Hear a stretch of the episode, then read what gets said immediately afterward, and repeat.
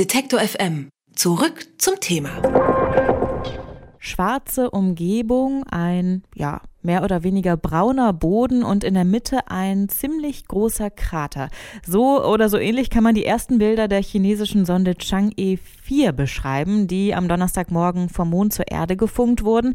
Damit ist es China als erstes Land gelungen, auch auf der sogenannten dunklen Seite des Mondes zu landen. Das klingt ein bisschen nach Science Fiction, meint aber eigentlich einfach die Seite des Mondes, die von der Erde abgewandt ist. Schon im kommenden Jahr soll es die nächste Mission zum Mond geben. Aber was ist denn eigentlich so besonders an der dunklen Seite des Mondes? Darüber spreche ich mit Ulrich Köhler vom Deutschen Zentrum für Luft- und Raumfahrt. Guten Tag, Herr Köhler. Wunderschönen guten Tag. Es gab noch nie zuvor eine Sonde auf der Rückseite des Mondes oder auf der dunklen Seite des Mondes. Was macht denn eigentlich diese dunkle Seite äh, so besonders? Die dunkle Seite des Mondes, die gibt's tatsächlich gar nicht. Das haben Roger Waters und David Gilmour von Pink Floyd auf dem Gewissen, diese Formulierung.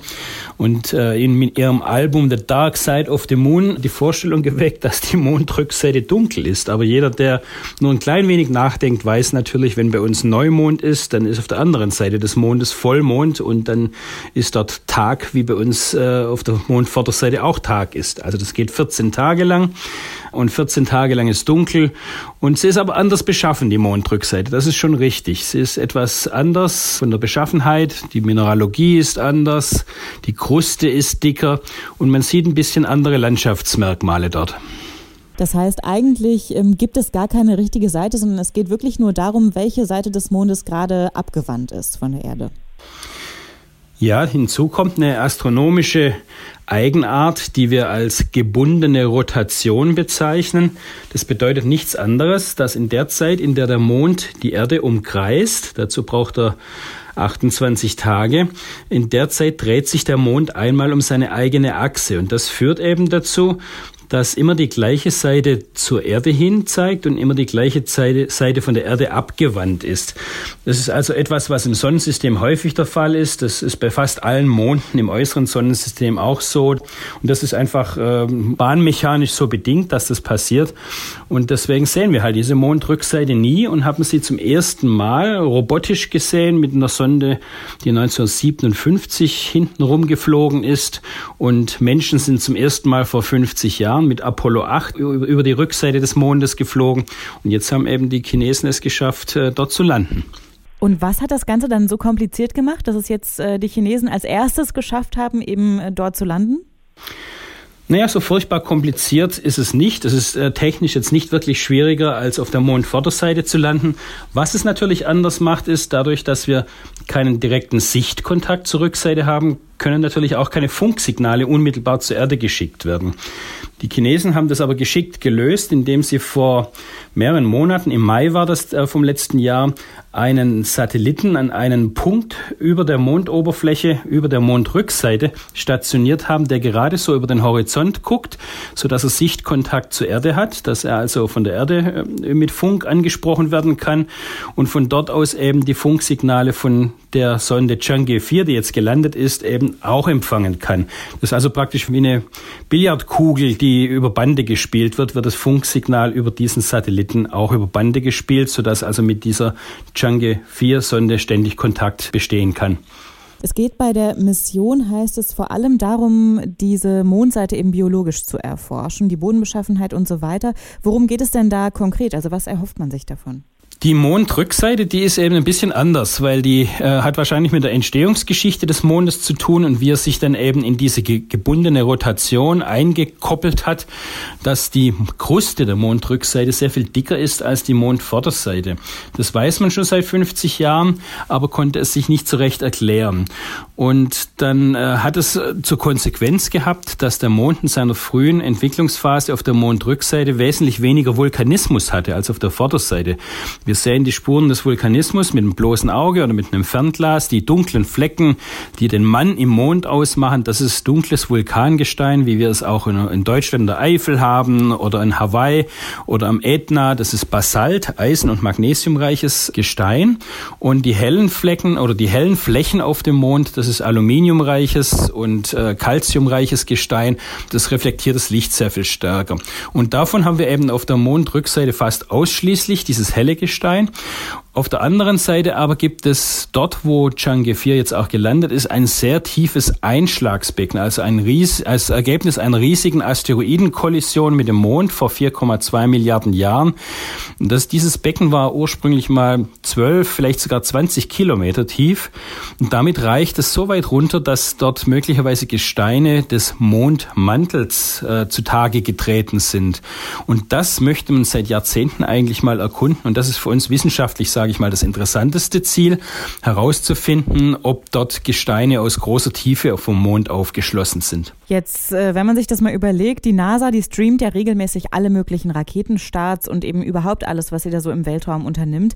Die Chinesen, die zeigen sich da bisher irgendwie ein bisschen zurückhaltender, hat man den Eindruck, zumindest was Livestreaming angeht. Woher kommt das denn Ihrer Meinung nach? Ja, die Chinesen lassen sich nicht so gern in die Karten blicken. Das ist sicherlich auch gesellschaftlich, politisch so ein bisschen bedingt.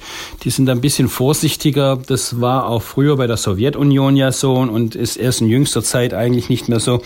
Die haben also nicht viel bekannt gegeben. Wir wussten natürlich über Wissenschaftskollegen, wann das stattfinden würde, die Landung heute Nacht. Und dann wurde es dann schon auch bekannt gemacht.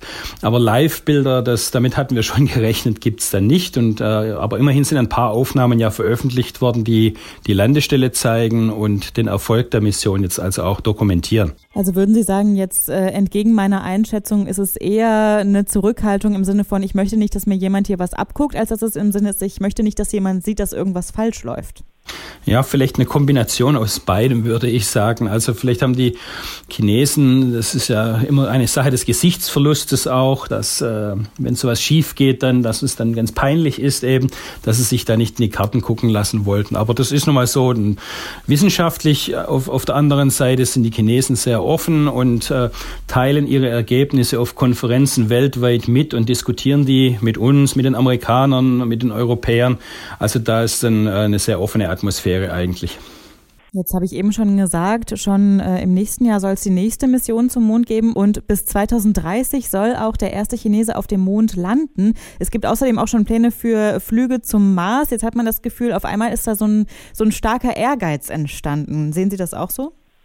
Ja, so auf einmal ist es nicht. Also wir verfolgen das jetzt schon seit gut über ein Jahrzehnt, dass die Chinesen strategisch im Weltraum sehr klar vorgehen und äh, ihre Ziele sind immer bescheiden stecken, aber diese Ziele, wenn sie erreicht sind, dann eben das nächste Ziel anpeilen.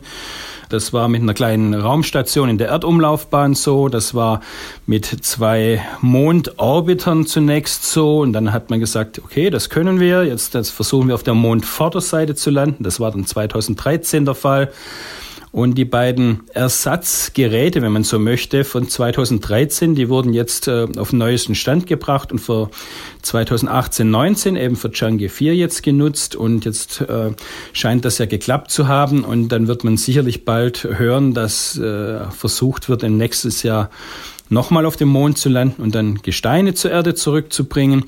Und der ganz große Schritt, das haben Sie auch angesprochen, ist eben, dass Sie im nächsten Jahrzehnt möglicherweise mit Menschen auf dem Mond landen wollen. Und was das dann für die weiteren Pläne zum Mars bedeutet, das muss man mal abwarten. Das ist einfach nochmal eine ganz, ganz andere Hausnummer, zum Mars mit Menschen zu fliegen als zum Mond. Das hat eben noch keiner geschafft.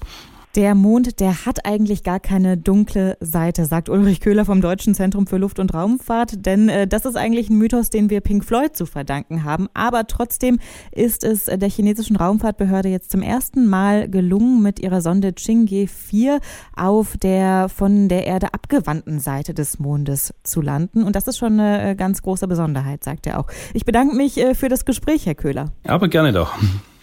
Wenn Sie Detektor FM unterstützen wollen, schauen Sie doch mal auf detektor FM slash Danke. Dort haben wir alle Möglichkeiten zusammengefasst. Sie können uns per Überweisung, PayPal oder einfach mit Steady unterstützen. Alle Informationen im Bereich Unterstützen auf unserer Webseite.